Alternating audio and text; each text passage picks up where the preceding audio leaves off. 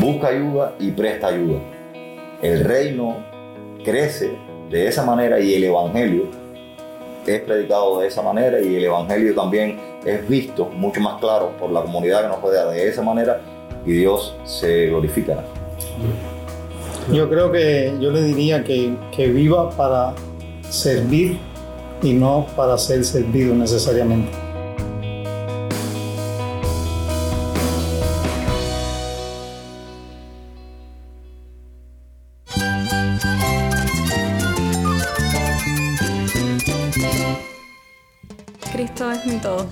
Es el Rey del universo, es quien guía nuestras vidas. Él es grande y amoroso. Él es real. Solamente Jesucristo es nuestro Señor y Salvador.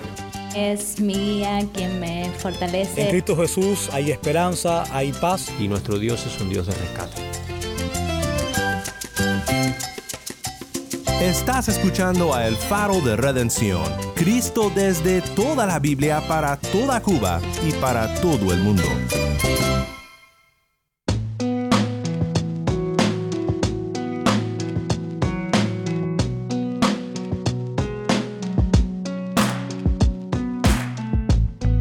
Soy el pastor Daniel Warren. Gracias por acompañarme aquí en El Faro. Estamos en una nueva instalación de nuestra serie recurrente, el Ministerio Pastoral. Hoy regresamos a la conversación con Andy Quesada, Iván Vázquez y ahora también Uciel Abreu. Todos son pastores en La Habana, Cuba, y colaboradores regulares aquí en El Faro. También sirven juntos en el ministerio Predica Fiel, un ministerio que entrena a expositores bíblicos en Cuba y mucho más allá. Los hermanos nos comparten sus pensamientos sobre cómo el equipo pastoral puede servir con gozo a las personas que Dios ha traído a su iglesia. Y detrás de Pablo siempre estaba un, eh, un vamos a decirle, podemos decirle un equipo. Sí. Eh, nunca estaba solo. Nunca estaba solo. Y eso nos ayuda a nosotros a ver la importancia de, de poder ayudar, pero también ver la necesidad de ser ayudado por otros. Quédate conmigo para oír más de esta conversación.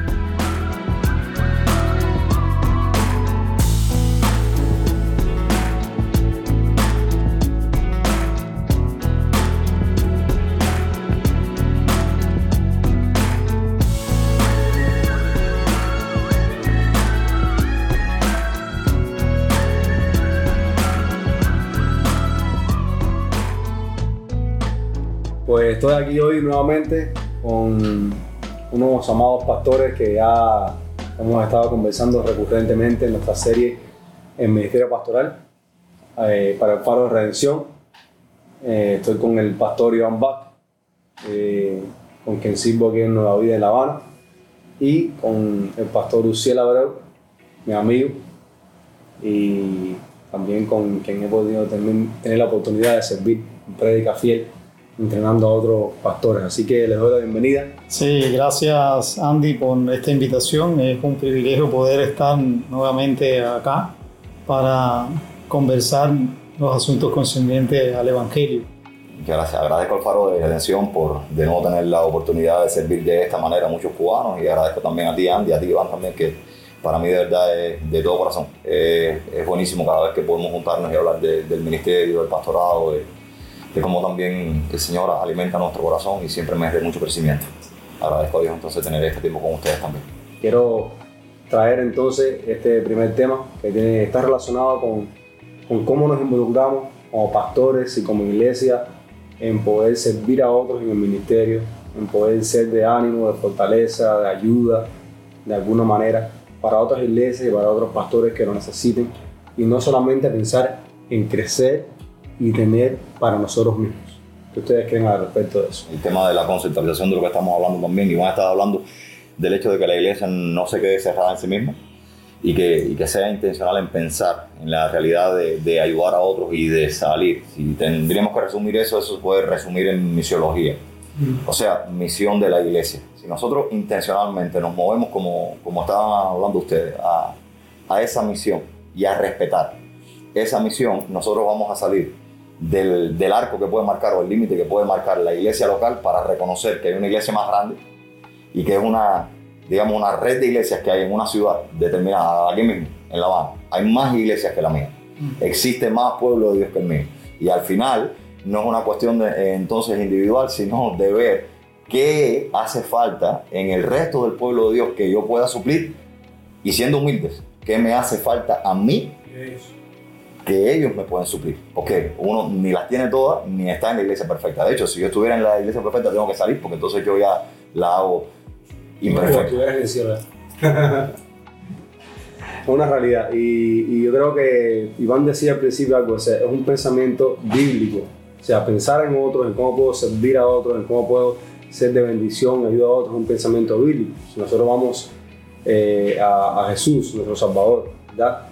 Es nuestro máximo ejemplo en todo. O sea, Él vino y se despojó de, de su gloria, ¿verdad? Para encarnarse y lo hizo precisamente pensando en su pueblo, en aquellos a quienes iba a, rescatar. O sea, Él nos dio a nosotros y nosotros merecerlos. Y eso también es algo que el Evangelio trae consigo, ¿no? Una demanda del Evangelio. O sea, el pensar en otros, en, servir a otros como Cristo nos sirvió a nosotros, el cual eh, no consideró a sí mismo así como cosa de aferrarse, como dice Filipenses 2, ¿no? sino que, que se hizo humilde, se hizo siervo, se puso en la condición de hombre, ¿verdad? Y yo creo que, el mayor ejemplo de servicio desinteresado hacia otros lo tenemos en Cristo y deberíamos imitarlo también en nuestras relaciones, en nuestra iglesia local, pero también en nuestras relaciones con otras iglesias y con otros hermanos que lo puedan necesitar.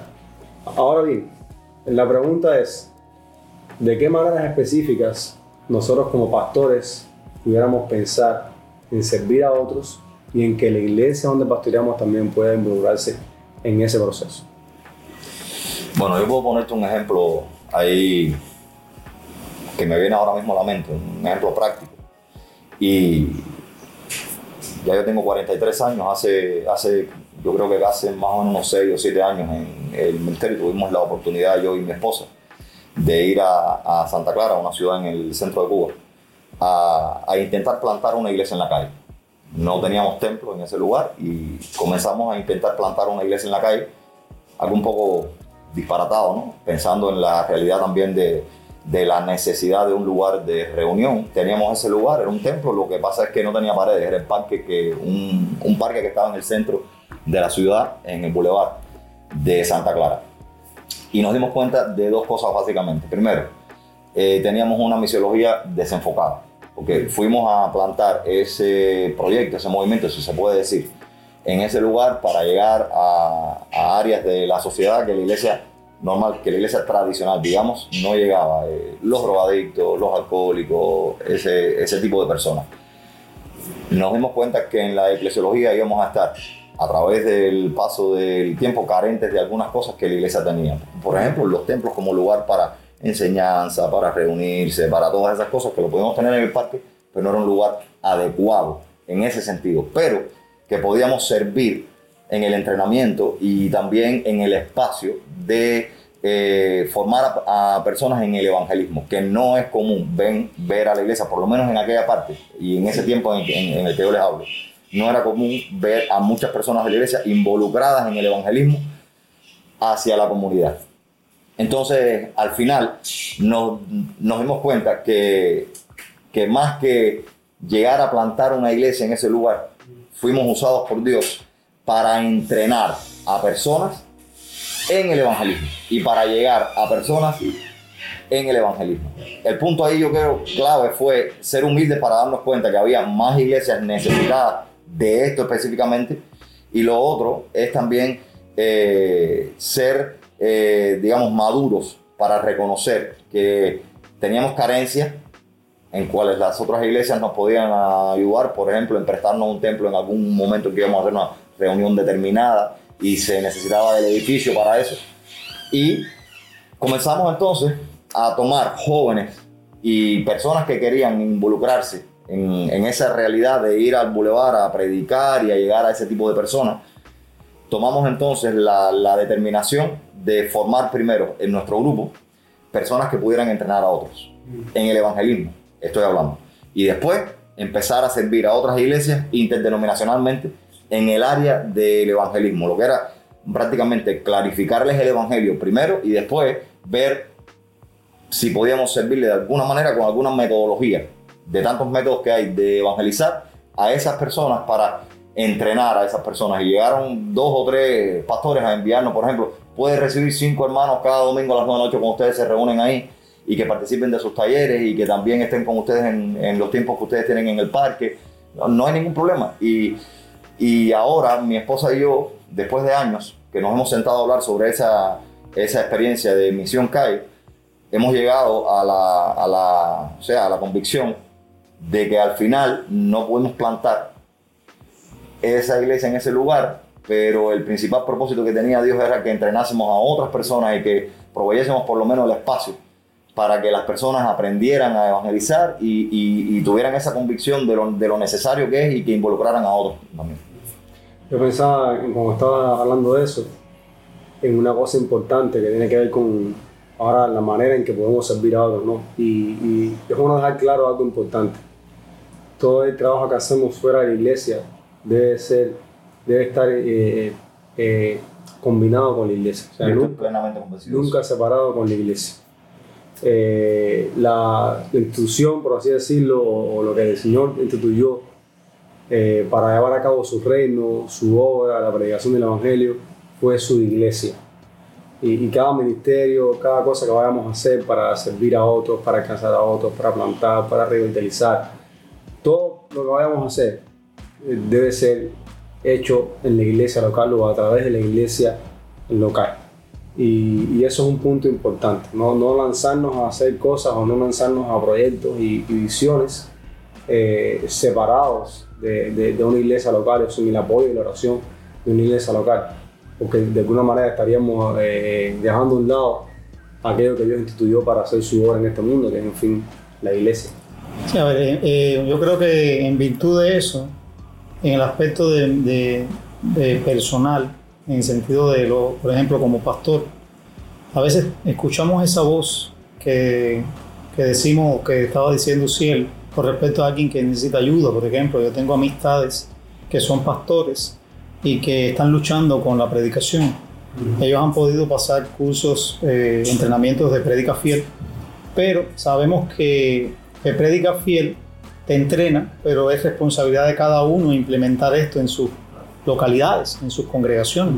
Y a veces este es el punto más crítico, porque como no tienes a nadie que está supervisando, no tienen a nadie, están solos, están intrincados, no tienen manera de cómo...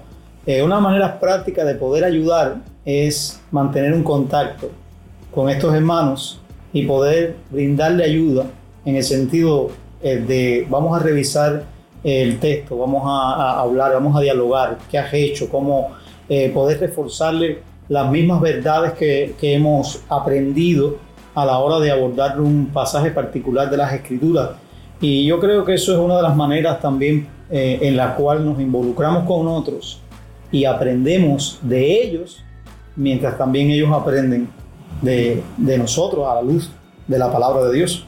Y eso es algo importantísimo porque, y, y a la vez que nos, nos ayuda a, a, vivir de manera práctica y nos confronta a ser humildes. Sí. Porque muchas veces en la vida, eh, y, y, me pasa, yo, yo, yo eh, quiero que otros me enseñen, pero no siempre está ese deseo en uno, por la pecaminosidad en uno, a veces eh, rechazamos eso, pero el beneficio de poder ser enseñado y ser corregido y ser instruido por otros pastores, por otros hermanos, es una bendición. Y yo creo que es una de las maneras prácticas pensar de, de la perspectiva del ministerio, que también es en virtud de la iglesia, porque al final estamos ayudando a un siervo que está eh, pastoreando con otros en una iglesia Claro. Y claro, al final es como un dar y recibir, hay un proceso de retroalimentación ahí y el hecho es ser intencionales en, en esa idea de, de, de, sobrevernos, de supervisarnos unos a otros. Y estoy hablando en el sentido pastoral, por ejemplo. Yo he bebido mucho de, de prédica fiel y de, y de ustedes en ese sentido. Y Dios ha usado eso para, para hacerme crecer. Pero hay otros que han bebido de mí también. Y a la misma vez hemos tenido un proceso de retroalimentación también en los que yo he compartido con ustedes y he podido eh, participar y dar mis opiniones y, y, ser escuchado de la misma manera. Y, y, qué bueno es cuando el pastor hace ver eso a la iglesia. Pues no es solo que los pastores se ayuden entre sí, sino que el pastor hace ver eso a la iglesia y la iglesia misma se mueve a dar más de sí, a ayudar a quien le haga falta y a entender humildemente cuando necesita de ayuda y recibir del cuerpo de Cristo que está en otros lugares la ayuda que es pertinente y que es necesaria. Es decir, ven para acá, muy humildemente, no sabemos cómo, cómo de qué va esto, enseñan. Así Yo pienso también en, en, en, otras maneras en las que podemos servir a otros y lo digo a modo de testimonio, ¿no? Porque, por ejemplo, eh, para ninguno es un secreto que estamos en Cuba y en Cuba hay, situaciones ¿no? diferentes a, otros lugares en el mundo, eh, situaciones económicas, restricciones de, de, poder comprar quizás un libro, eh, incluso digital. Y yo puedo dar testimonio, por ejemplo, de hermanos que en la pandemia se preocuparon en poder ofrendar y dar para, para la iglesia para, para, comprar comida para la iglesia, para comprar eh, eh, aseo, medicina. Para los, medicina para los necesitados. Y fueron hermanos de otros lugares que tenían las posibilidades y dijeron, sí, nosotros queremos ofrendar y queremos dar para, para su iglesia y queremos ayudarle de esa manera. Y también podemos testimonio de hermanos que incluso actualmente están involucrados en poder proveer, por ejemplo, libros y, y recursos para, para estudiantes de, de teología en Cuba, que de otra manera es difícil de conseguir, porque entrar un libro a Cuba es complicado, comprarlo también es complicado. A veces uno hasta tiene quizás el dinerito ahorrado para comprarse un libro y no puedes ni comprártelo porque no hay manera, no, no había para poder hacerlo. Y hermanos que, que oran y se preocupan y de manera, como decía Iván ahorita, de manera intencional te llaman y dicen, mi hermano, yo quiero colaborar con ustedes, quiero comprarle libros, quiero ver de qué manera podemos servirle, de qué manera podemos ayudarle. Y eso es testimonio para nosotros de cómo el Señor ha usado iglesias y hermanos en otros lugares para ofrendar de esa manera, para ayudar de esa manera al Evangelio, porque al final eso redunda en, en, bendición para nuestra vida, pero también para el Evangelio, para la capacitación y también es testimonio para la iglesia, porque se le dice a la iglesia, gracias al Señor por otros hermanos que han ofrendado, han podido dar para que esto sea posible.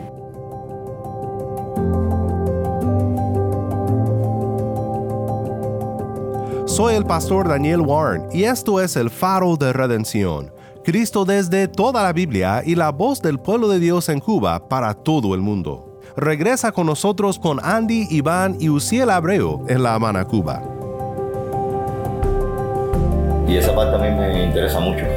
En el COVID mismo hemos podido ver el, el punto de ayudar y ser ayudados, pero cómo ayuda eso a la iglesia a o sea, eso es una fuente de ánimo tremenda, porque eso le está diciendo a la iglesia, y yo he escuchado a hermanos en la iglesia decir que bueno saber que no estamos solos, y que de pronto hay un otro hermano a miles de kilómetros que se interesa puntualmente por Josefina, la viejita que tenía problemas en el pie, y le envió el medicamento a través de otro hermano que venía a Cuba, y entonces ese medicamento rodó miles de kilómetros para llegar a Josefina puntualmente, se lo enviaron con nombre y apellido y, Josefina tomándose ese, ese, medicamento dice, caramba, no estoy sola en el mundo, hay cuerpo de Cristo que yo no conozco. Entonces hace, por lo menos en la iglesia, ese testimonio hace, hace un, un, efecto de, de, fuerza, de, de, ánimo, crea un impulso, porque al, al final tú dices, no solo es la iglesia local, no solo es la iglesia visible, hay una iglesia universal, una iglesia invisible que está actuando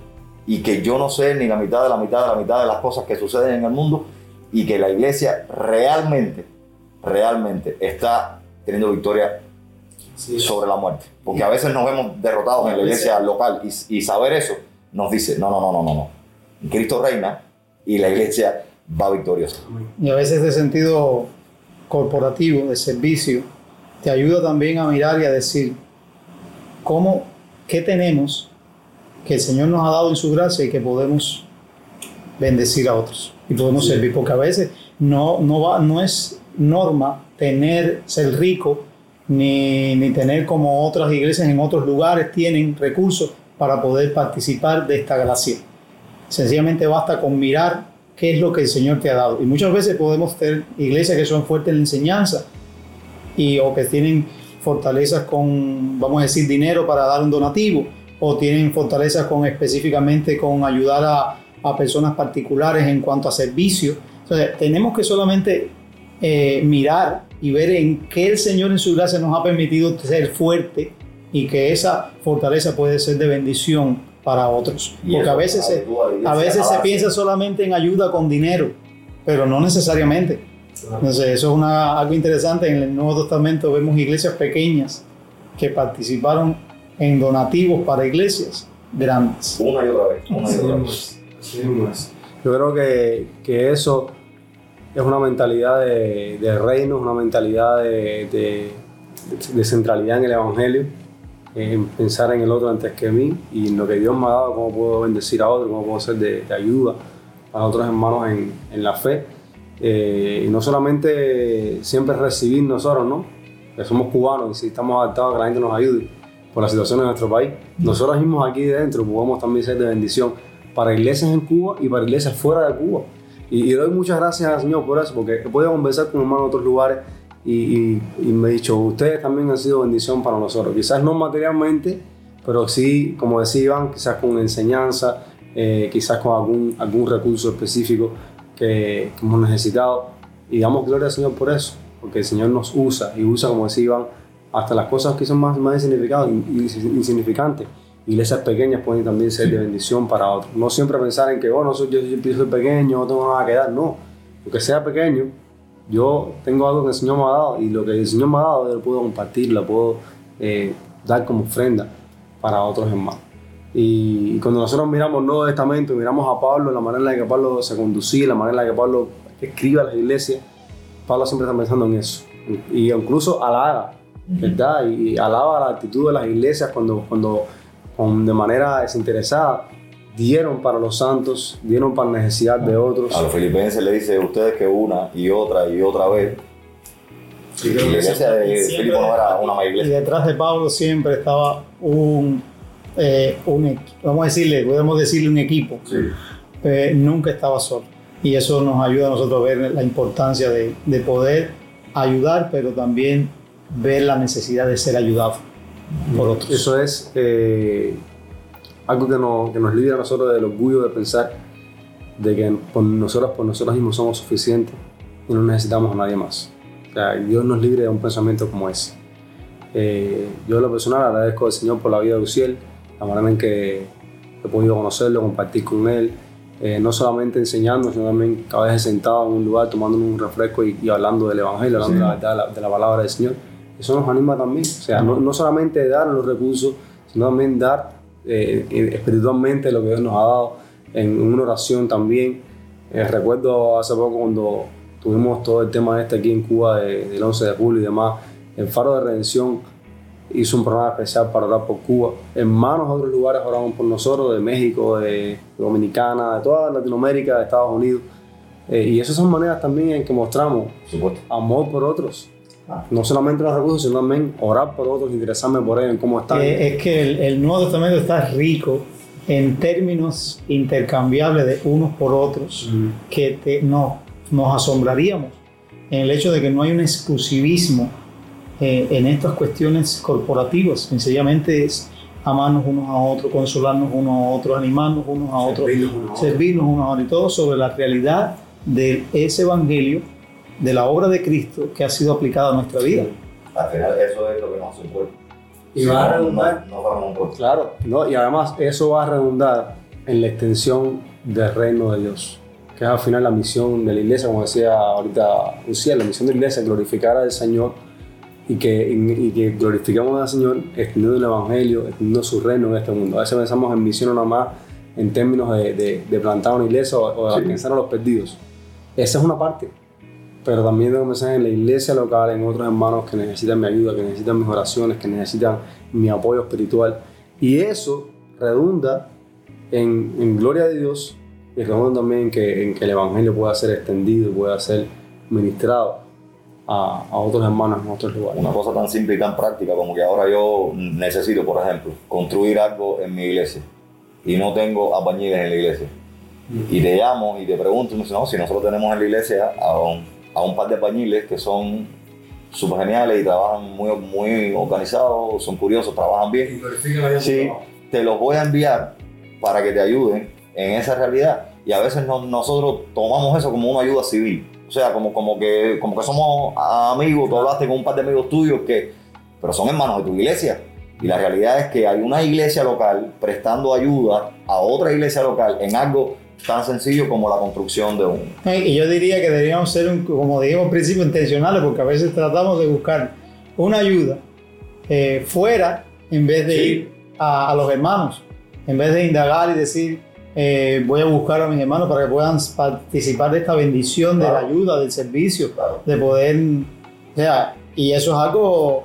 Yo, yo escuché una vez una frase que, que, a mí me impactó mucho y era que no, nosotros no podemos hacer nada para Dios que no involucre a los demás. Amén. Y es una realidad. Claro. O sea, si tú vas a hacer algo para Dios, tú tienes que involucrar a otros. No vamos a. Vas a orar. Y entonces, ¿a quién vas a orar?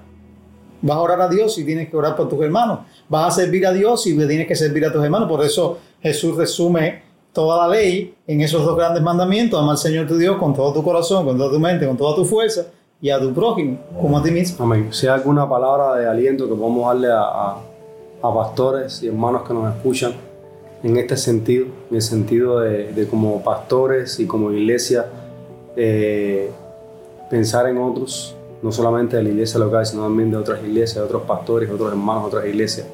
Alguna palabra de aliento para terminar esta conversación para ellos. Ampliar la posibilidad de ayudar a otros y de ser ayudado por otros. Eh, y en ese caso, en el conocimiento de la iglesia, o sea, ampliar a la iglesia el espectro ese de ayudar a otros y de ser ayudado por otros, siempre, siempre va a ser de renovación y de fortaleza para la iglesia y siempre va a, re, a redundar en un crecimiento del evangelio y del reino de Dios. So, exhorto a la gente a que haga eso, a que sea humilde y haga eso. Busca ayuda y presta ayuda. El reino crece de esa manera y el evangelio es predicado de esa manera y el evangelio también es visto mucho más claro por la comunidad que nos rodea de esa manera y Dios se glorifica. Yo creo que yo le diría que, que viva para servir y no para ser servido necesariamente. O sea, aunque sabemos que cuando servimos recibimos los beneficios de esta, de esta gracia, pero que tenga esa proyección en su vida. Vive para servir como Cristo te sirvió. Y, eso es algo importante en, la vida de aquellos que queremos vivir para Dios. Amén. Y para terminar, pues eh, mi consejo sería pues pensar en, en tener buenas relaciones, en, en, estrechar lazos con iglesias hermanas, con pastores hermanos que puedan eh, involucrarse junto con nosotros en que el Evangelio pueda ser extendido eh, para alcanzar a los que no conocen al Señor y también para fortalecer hermanos, pastores, iglesias que lo estén necesitando. Así que crear buenos lazos, crear buenas relaciones es algo también que deberíamos anhelar y buscar y orar por eso. Así que nada, gracias Iván, gracias eh, por su tiempo en esta conversación y el Señor nos ayude a poder, como decía Iván ahorita, pensar en otros y servir a otros antes que a nosotros mismos. Soy el pastor Daniel Warren y esto es el Faro de Redención. Muchas gracias Andy, Iván y Uciel por acompañarme aquí en este episodio.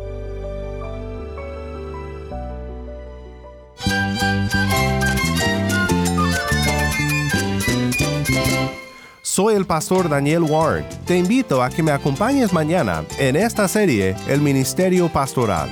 La luz de Cristo desde toda la Biblia para toda Cuba y para todo el mundo, aquí en el Faro de Redención.